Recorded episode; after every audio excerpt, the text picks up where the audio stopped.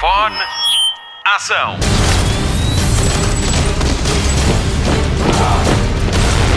Hollywood Express. Olá, bom ano! O Hollywood Express foi de férias, mas está de volta com as novidades da semana no cinema e na televisão. Daqui de onde estamos, parece-nos que 2019 vai ser muito bom. Para já, há um herói a declarar para 2018. Jason Momoa, ou será melhor dizer Aquaman. O filme é já o mais bem sucedido da DC, com um recorde de 652 milhões de euros em receitas. E ele é o herói porquê? Porque levou muitas mulheres ao cinema. De acordo com dados estatísticos publicados por revistas da especialidade, 52% da audiência de Aquaman é composta por mulheres com mais de 25 anos, contra 48% de homens. 82% das mulheres gostou do filme, o nível de aceitação masculina fica-se pelos 60%. São muito exigentes. Por cá, Aquaman já foi visto por mais de 350 mil pessoas. Vamos às novidades do cinema. Spotlight.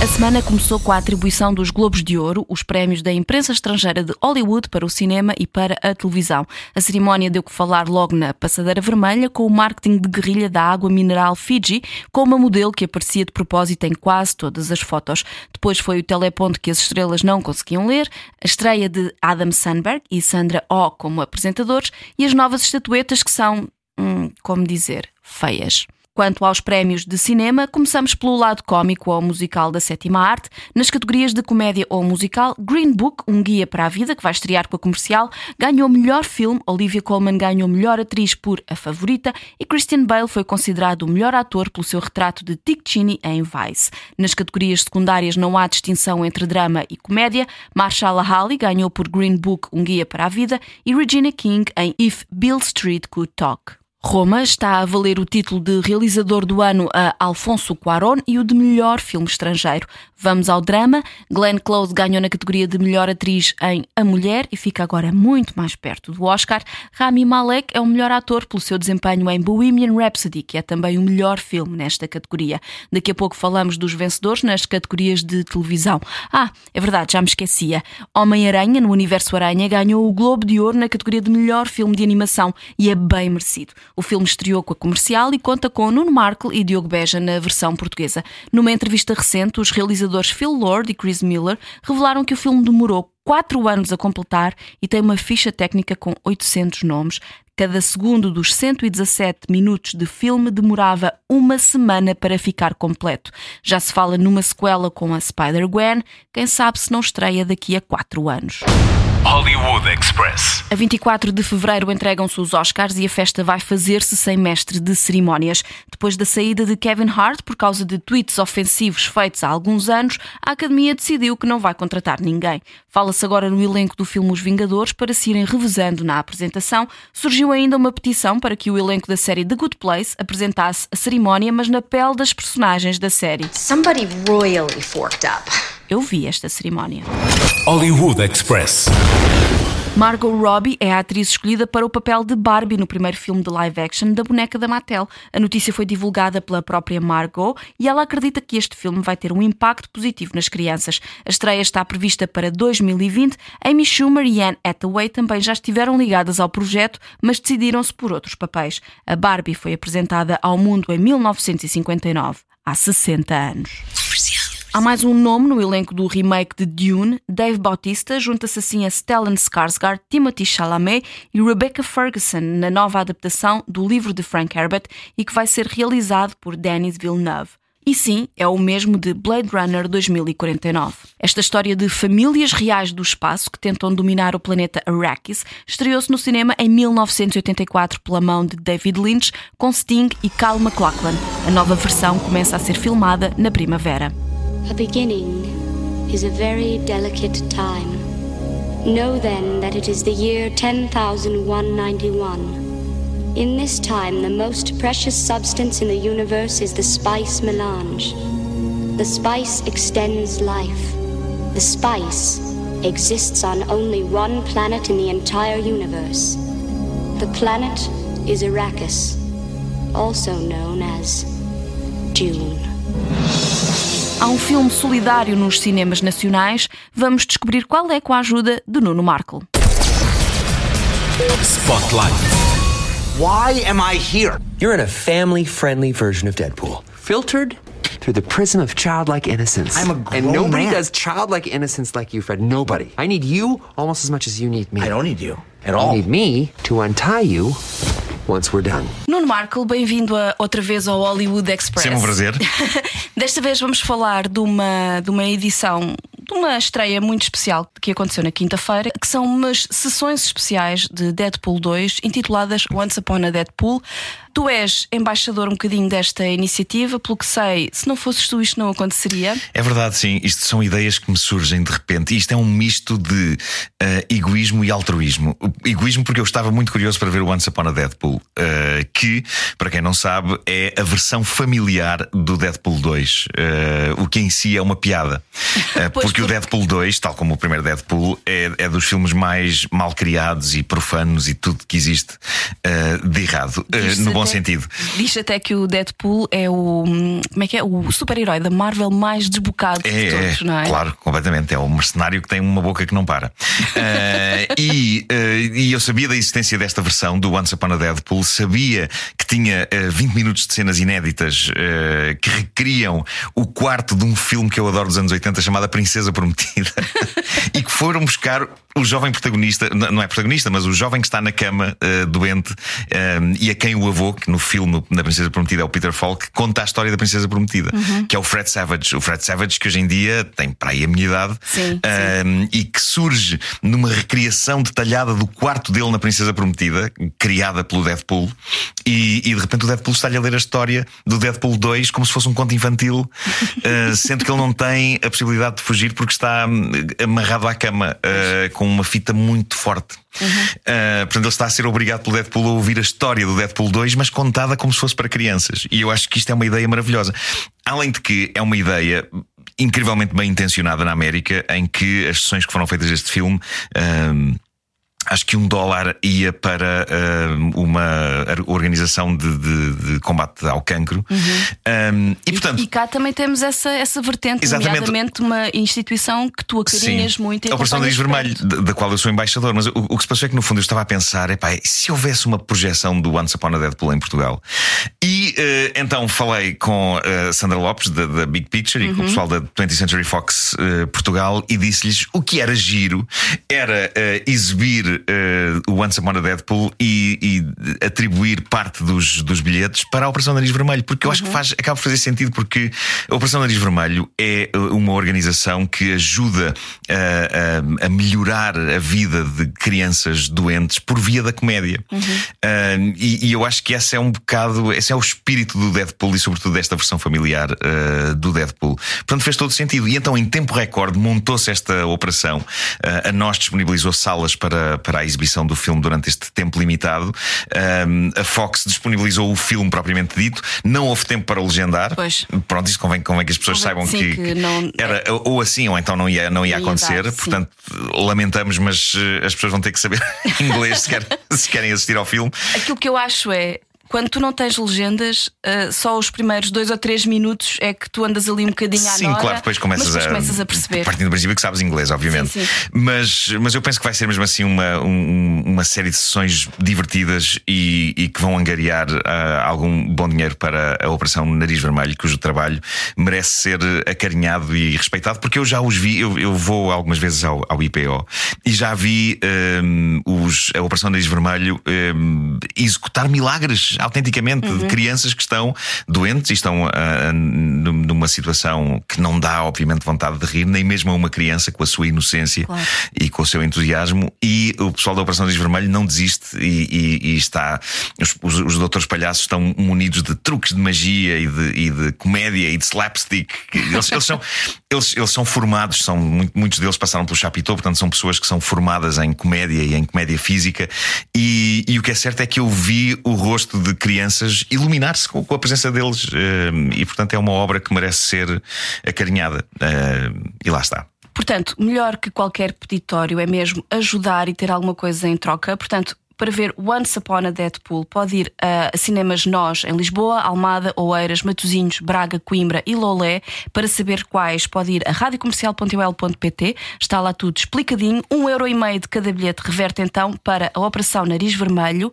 E estas, portanto, dependendo do dia em que está a ouvir este podcast, fica aqui o aviso. Portanto, as sessões são só as das 21 e as da meia-noite nestes cinemas.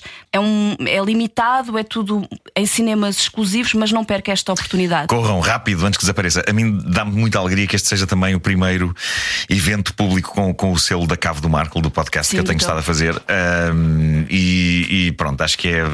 fi- Fiquei contente de começar o ano com esta iniciativa e que todas as partes eh, se tenham juntado para que isto aconteça.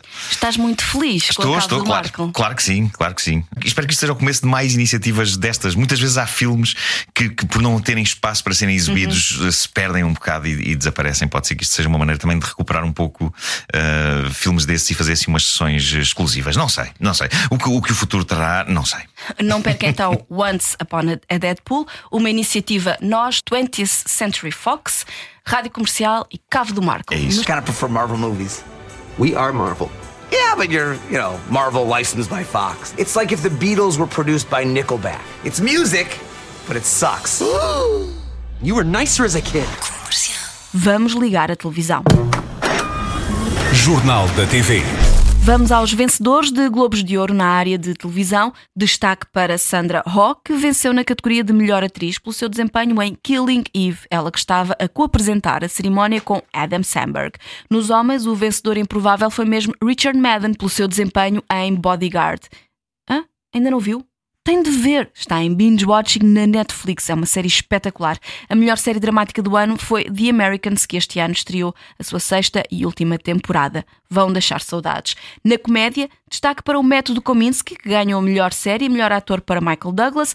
Rachel Bro Shanahan voltou a ganhar pelo segundo ano consecutivo pelo seu desempenho em The Marvelous Mrs. Maisel. Nas minisséries American Crime Story, O Assassinato de Gianni Versace foi considerada a melhor do ano e Darren Criss levou para casa o Globo de melhor ator. Patricia Arquette brilhou em Escape at Mora e na cerimónia ao ser coroada melhor atriz. Pode ver Escape at Mora de Ben Stiller no TV Séries ao domingo à noite. Mais vencedores em radiocomercial.ol.pt na nossa área de notícias.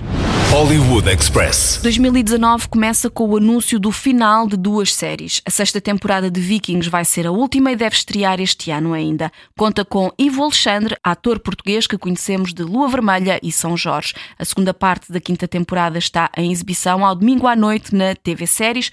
Outra série que vai acabar é Mentes Criminosas. A 15ª temporada é mesmo a última desta série que podemos ver no AXN. Hollywood Express. Anatomia de Grey também vai ter a sua temporada 15 com mais 3 episódios a juntar aos 22 do costume. Esta série de médicos é a mais longa de sempre e já ultrapassou o saudoso serviço de urgência que teve 15 temporadas e 331 episódios. A atual temporada de Anatomia de Grey é a 15ª e a 16ª já está confirmada. Também está confirmado o regresso do Mid-Season a 17 de janeiro nos Estados Unidos e à Fox Life a 23 de janeiro. Da última vez que olhámos, Seattle estava debaixo de uma grande tempestade. I don't care if utility poles are down. You need to get the lights back on. Penny's pregnant. It's yours? Remind me again why this is such a bad idea. Hollywood Express. Fim de mais um Hollywood Express, o podcast de filmes e séries da Rádio Comercial. O meu nome é Patrícia Pereira e na edição está o Mário Rui. Pode e deve continuar a ouvir a comercial em podcast. Esta semana, o Guilherme Fonseca é o convidado do melhor podcast do mundo e arredores. O Cada Um Sabe de Si, com Joana Azevedo e Diogo Beja. A Vanessa Cruz também tem em estreia um novo episódio de Ouvir Falar de Amor. Ouça e aqueça o coração neste fim de semana frio com a história de Alice e Salvador. Vamos à agenda de programas a não perder. A 17 de janeiro estreia a sexta temporada de Brooklyn Nine-Nine para ver no TV Séries às 9h30 da noite. Na Netflix, o destaque vai para o regresso de Gillian Anderson, desta vez a Dana Scully. É uma terapeuta sexual em Sex Education, oito episódios para ver em regime de binge-watching. Ainda na Netflix estreia a 18 de janeiro a segunda e última temporada de The Punisher e na TVI Ashton Kutcher e Natalie Portman protagonizam Sexo Sem Compromisso de Ivan Reitman no sábado à tarde. Para a semana, a comercial é a rádio oficial da estreia de Maria, Rainha dos Escoceses, com Saoirse Ronan e Margot Robbie. Passe por radiocomercial.ol.pt e participe no nosso passatempo de antestreia. Para as despedidas, recuperamos o tema do genérico de Os Sopranos. Esta série de mafiosos com problemas de consciência estreou há 20 anos, teve seis temporadas num total de 86 episódios protagonizados pelo inesquecível James Gandolfini. Na calha está The Many Saints of Newark, o filme que serve de prequela à série e que está a ser produzido pela HBO e deve começar a ser filmado este ano. Quanto a nós, voltamos para a semana. Até lá, bons filmes e bom surf no sofá. Fique com o tema dos sopranos Woke Up This Morning dos Alabama 3.